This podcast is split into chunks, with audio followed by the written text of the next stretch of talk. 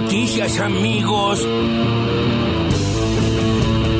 Con un nivel de endeudamiento bajo, con el mejor salario en dólares de toda Latinoamérica, con el mejor ingreso previsional y cobertura previsional de toda América Latina, con 5 millones de pibes que recibían las computadoras, con millones de viejos y viejas que pudieron jubilarse porque no le habían hecho aportes, con científicos que volvían al país, con una Argentina que lanzaba satélites al aire. Podemos volver a ser el Argentina porque ya la hicimos. La gente tiene que decidir si quiere volver a ser esa Argentina que alguna vez tuvieron. Na, na, na, na, na, na, na, líder.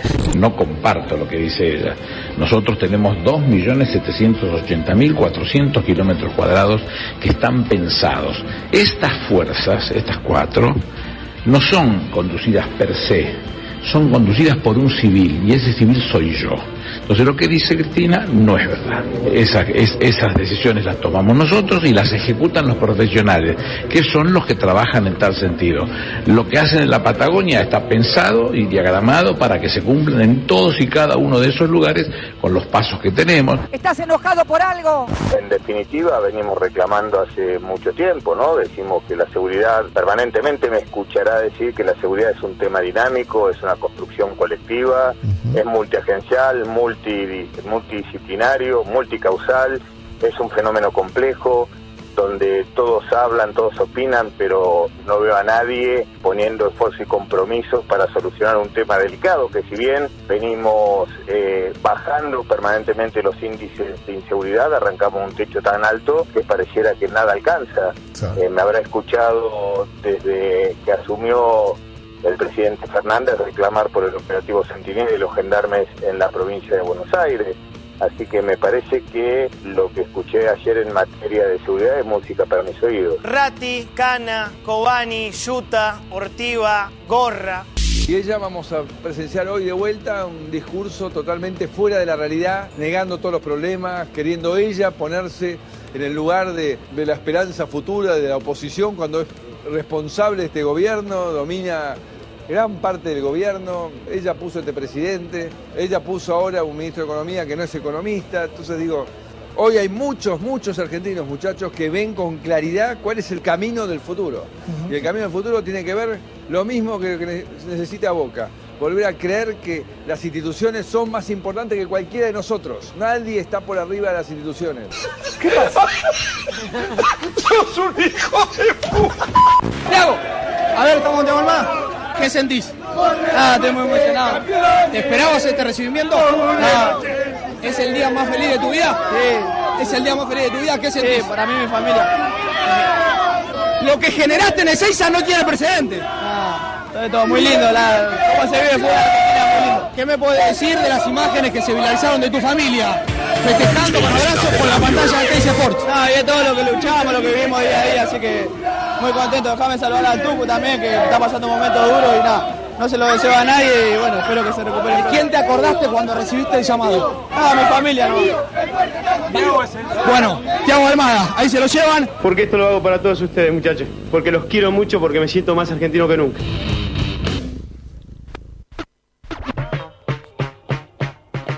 Realmente no se puede creer la despedida en Ezeiza de Tiago Almada, el último convocado por Scaloni, luego de la lesión del Tucu Correa. No lo puedo creer. La gente eh, de- de- enloquecida en- despidiendo a... Almada y a Correa que se iban Sí. en el mismo A avión. dos, claro. Eh, salían desde acá. En el día de ayer jugaron un amistoso en Ezeiza, no sé en dónde, Sí. tipo así, y ya están convocados. O de la manija que hay, pero eh, cientos No, no, de no. personas, que, eh, como si fueran la- lo- lo- eh, los héroes, eh, avivándolos al lado. Me dio un poco de miedo también. Hay Sí. tanta esperanza que me da miedo. Es demasiada la expectativa Sí, ya. sí, sí, la sí. fuerza de la esperanza, gente. Bueno, Mauricio Macri dijo cosas.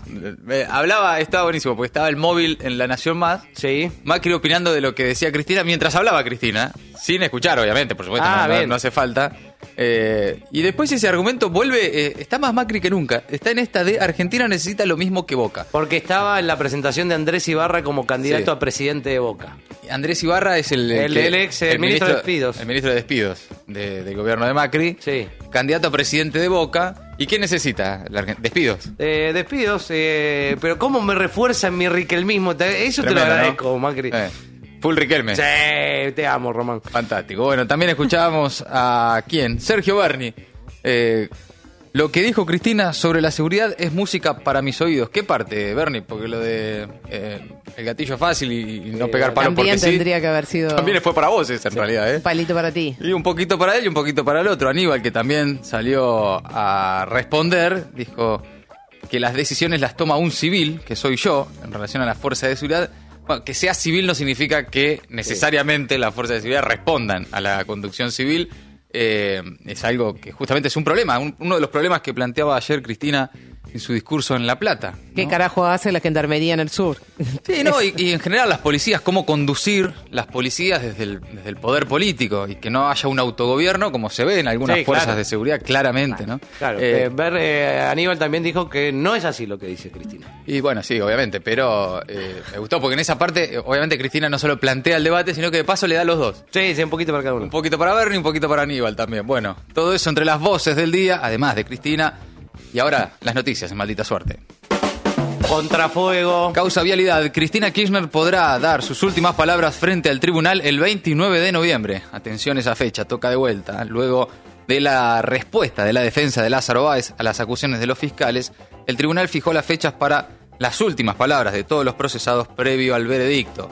Por otro lado, ayer ante una multitud en el estadio Diego Maradona de La Plata, la vice pidió reconstruir el pacto democrático en la Argentina y construir un consenso económico para afrontar los graves problemas del país. Luego del acto, Cristina mantuvo un encuentro con los principales dirigentes de la provincia de Buenos Aires y varios funcionarios nacionales en la residencia del gobernador Axel Kicillof.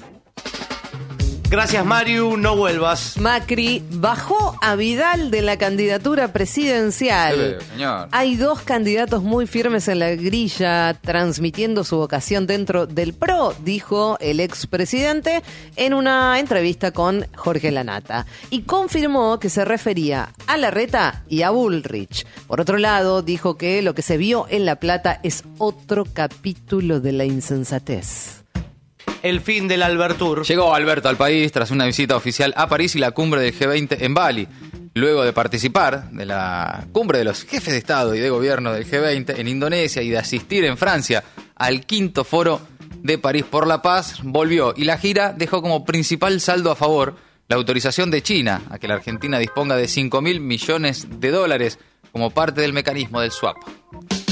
Hay que ser rico para no ser pobre. La canasta básica se disparó y hoy una familia necesitó 140 mil pesos para no ser pobre. Así surge de los datos difundidos ayer por el INDEC. La canasta básica total, que mide alimentos, productos de indumentaria y servicios, aumentó un 9% el mes pasado. Un grupo familiar de dos adultos y dos menores requirió por lo menos 62.106 pesos para no quedar debajo del umbral de la indigencia.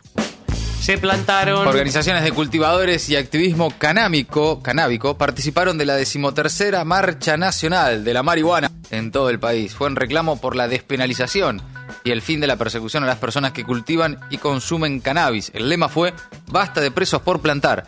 Entre los reclamos principales se encontró el pedido de libertad asistencia a personas presas por cultivar, la modificación de la ley de estupefacientes, la capacitación a jueces y fuerzas de seguridad sobre la ley cannabis medicinal y atención médica especializada en cannabis en los hospitales públicos para acompañar e inscribir a pacientes en el registro del programa de cannabis.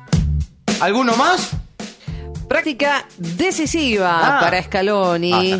Evaluará a tres jugadores con Eh, dolencias. No sé si esto responde a tu pregunta. Eh, El sí. entrenador presentará nuevos cambios entrenamiento y va a apuntar a exigir físicamente a tres jugadores que están con dolencias. ¿Cuáles son esos jugadores? ¿Cuáles? Marcos Acuña, Papu Gómez No, chico, vamos. y Cristian Romero. Bueno.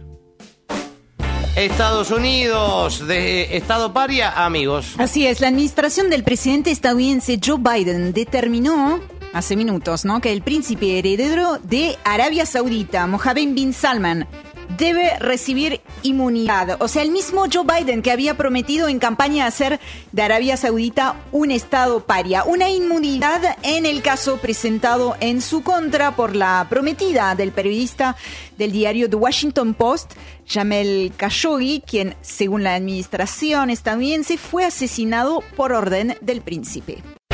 Maldita suerte.